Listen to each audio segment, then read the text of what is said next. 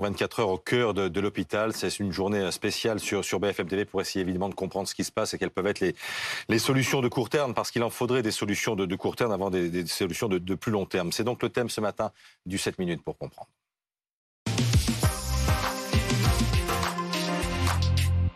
Comprendre pourquoi l'hôpital est à bout de souffle. Ce sont les mots employés par le gouvernement hier et surtout quelles peuvent être les, solutions immédiates. Emmanuel Macron évoquera la situation de l'hôpital tout à l'heure à 10h depuis l'hôpital de Corbeil-Essonne où il va pour euh, exprimer ses voeux aux, soignants. Et avec nous pour en parler ce matin, le professeur Isabelle Deguerre.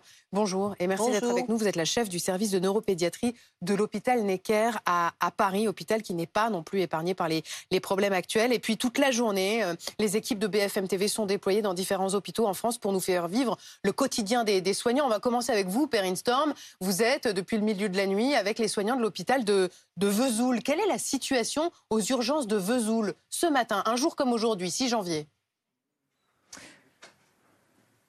Alors, je vous explique un petit peu la situation. Là, il est 8h20. À 8h20, ici, on est dans la salle d'attente couchée. C'est là où on accueille les, patients qui sont sur leur brancard. La salle d'attente, à cette heure-ci, est vide. Elle commence à, se remplir euh, tout doucement.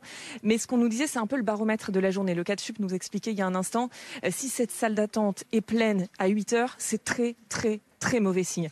En revanche, ça ne veut pas dire que la journée va être calme. Loin de là, généralement, à partir de, 11 h euh, eh bien, c'est un peu le, le, coup de rush, Candice, à partir de 11 h c'est là où véritablement ça s'active ici dans cette salle d'attente. Euh, vous, vous êtes l'infirmière en charge de l'accueil et de l'évaluation des patients, euh, pouvoir évaluer si des patients sont, dont, ont leur état vital engagé et, vraiment prendre en charge les cas, les cas graves immédiatement. Expliquez-nous un peu, ici, vous me disiez, vous pouvez accueillir une vingtaine de, de, de comment vous faites? C'est ça. Alors, euh, quand les patients arrivent avec euh, les pompiers, les ambulanciers, euh, le plus souvent, ils sont installés sur des brancards. Donc, en fait, ensuite, on les installe ici dans cette salle d'attente. Comme vous l'avez dit, on peut mettre au maximum une vingtaine de brancards. Après, malheureusement, les vous arrivez à mettre 20 brancards ici C'est ça. On met 20 brancards. Par contre, l'intimité des patients est un petit peu est un petit peu engagée parce qu'on n'a pas assez de place derrière les rideaux. Donc souvent, on est obligé de lever les rideaux, de coller les brancards.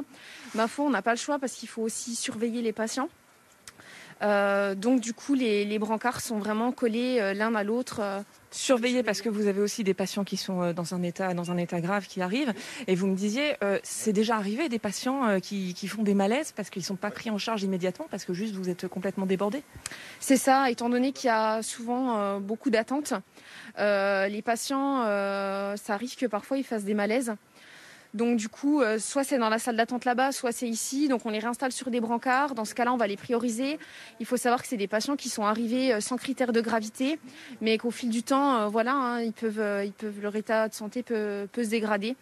Donc ça arrive que parfois il se passe des petites choses un petit peu compliquées pour eux. Mais vous êtes là pour, euh, pour surveiller. Merci beaucoup Candice. Je vais vous laisser euh, retourner à votre travail parce que je sais que vous avez beaucoup de boulot. Je tiens quand même à souligner le travail mais considérable du personnel ici aux urgences. Depuis ce matin, on discute avec eux. Euh, il y en a certains qui sont là depuis 7 ans, 8 ans. Candice, ça, fait 2 ans et demi qu'elle est là. Et tous nous disent, mais moi je ne quitterai pas mon métier. Et ce que nous disait le cas de Chup, en fait, ça tient, ça tient parce qu'on a un personnel qui est ultra motivé. C'est très important de dire ça, Perrine Storm. Mais est-ce que, on va, enfin, est-ce que la motivation va encore tenir longtemps, Isabelle Deguerre la motivation, elle est associée à la, notion de soin pour moi. C'est-à-dire qu'on ne choisit pas un métier de la santé euh, par hasard et on le choisit parce que le soin est au cœur de votre choix.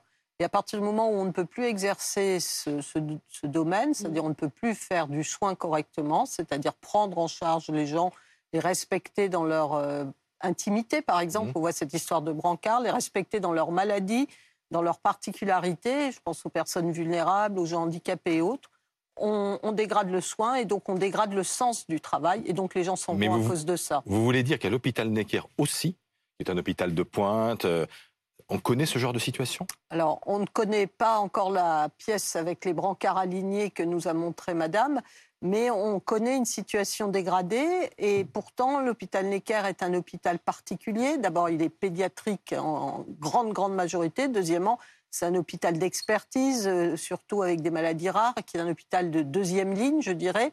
Et là, à l'heure actuelle, on voit affluer à Necker des patients qui d'abord viennent de la couronne parce qu'ils ne vont plus aux urgences locales, parce que la situation est totalement dépassée. Et on voit arriver aussi des enfants dans un mauvais état du fait du manque de soins mmh. euh, de première ligne. parce qu'il n'y a plus d'accueil. Hum, et vous, à, à- à telle enseigne que vous avez même mis un vigile dans la salle d'attente des urgences de l'hôpital Necker. On est dans un hôpital pour enfants. Alors, euh, c'est en effet depuis quelques mois, il y a un vigile, ce qui était tout à fait inhabituel. Euh, Le monde de la pédiatrie, même si nos collègues nous trouvent un peu bisounours, c'est un monde quand même qui est assez protégé du fait du personnel, du fait même des parents, des enfants. Et là, on en est à une situation de tension où, en effet, on a des vigiles dans les urgences de pédiatrie, ce qui est absolument incroyable. Alors, vous proposez, vous signez une pétition avec 5000 médecins, euh, soignants et agents hospitaliers dans, le monde, et vous dites qu'il y a potentiellement peut-être des, des- des solutions ou des idées à prendre en compte. On va évoquer ça dans quelques instants, mais tout d'abord, Jean-Wilfried Forquès, est-ce que la situation décrite par Perrine Storm est la même au SAMU de Toulouse? Écoutez, pour l'instant, c'est plutôt calme, mais effectivement, raconte ici que la, la difficulté se voit au quotidien. On parle de SAMU, voiture balai. Nous sommes avec Steve, ambulancier, qui est en train de préparer la voiture dans laquelle nous allons embarquer, aux côtés du directeur du SAMU ici. Et nous sommes avec Bertrand. Vous êtes médecin généraliste. Oui, oui, c'est ça. Pourquoi un médecin généraliste aux, aux urgences? Eh bien, c'est pour. euh, en fait, c'est une articulation entre le monde libéral, le monde hospitalier. Moi, je travaille dans le cadre du SAMU 31. Je suis médecin généraliste. Je travaille aussi dans un cabinet médical. Ici, on attend des missions qui vont nous être confiées par la régulation. On va sortir sur des urgences un peu intermédiaires. C'est de la médecine générale. Vous- êtes une rustine? C'est pas vraiment une rustine, mais il est ré- c'est vrai qu'on est, on est en train de remplir une fonction dans le cadre d'un d'un défaut d'activité. Euh, il y a des personnes qui ont des difficultés à se déplacer, des personnes qui sont sans médecin traitant, et ça, ce sont des problèmes qui se rencontreront de plus en plus dans les années à venir. Et donc, effectivement, ce- cette, cette activité-là vient compenser un petit peu euh, des difficultés pour les patients. Si on se met du côté des patients, certainement, c'est quelque chose de- d'important. L'autre mission du SAMU, l'autre mission du SAMU ici sur le terrain à Toulouse, aller au chevet des malades qui n'ont pas de médecin généraliste. L'expression du président de la République tout à l'heure est très attendue, Isabelle Deguerre. Est-ce qu'il y a, selon vous, des solutions de court terme qui pourraient permettre de desserrer cet étau dans lequel est l'hôpital public?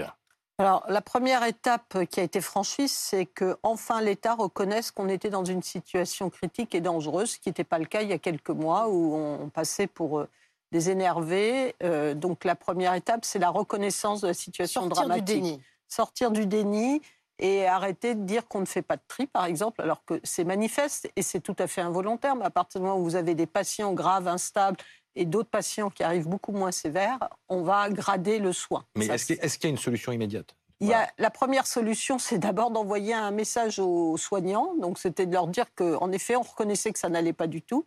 La deuxième chose, c'est qu'il faut desserrer l'étau administratif qui est extrêmement pesant, avec des mesures à tous les niveaux qui découragent tout le monde. Il y a probablement un verrou financier, mais ce verrou financier, il n'aura pas de sens. On a bien vu que le Ségur a fait, en Oui. gros, pas grand-chose s'il n'est pas accompagné de mesures de formation et de, de reprise en main du soin par les soignants. Vraiment d'un mot, vous avez songé un moment à arrêter Euh, pas encore. Euh, non, pas, bon. pas arrêté, mais par contre, je suis très en colère. Autrement, je ne serais pas sur le plateau. En tous les cas, bah, merci d'être venu nous voir ce matin sur le plateau de première édition.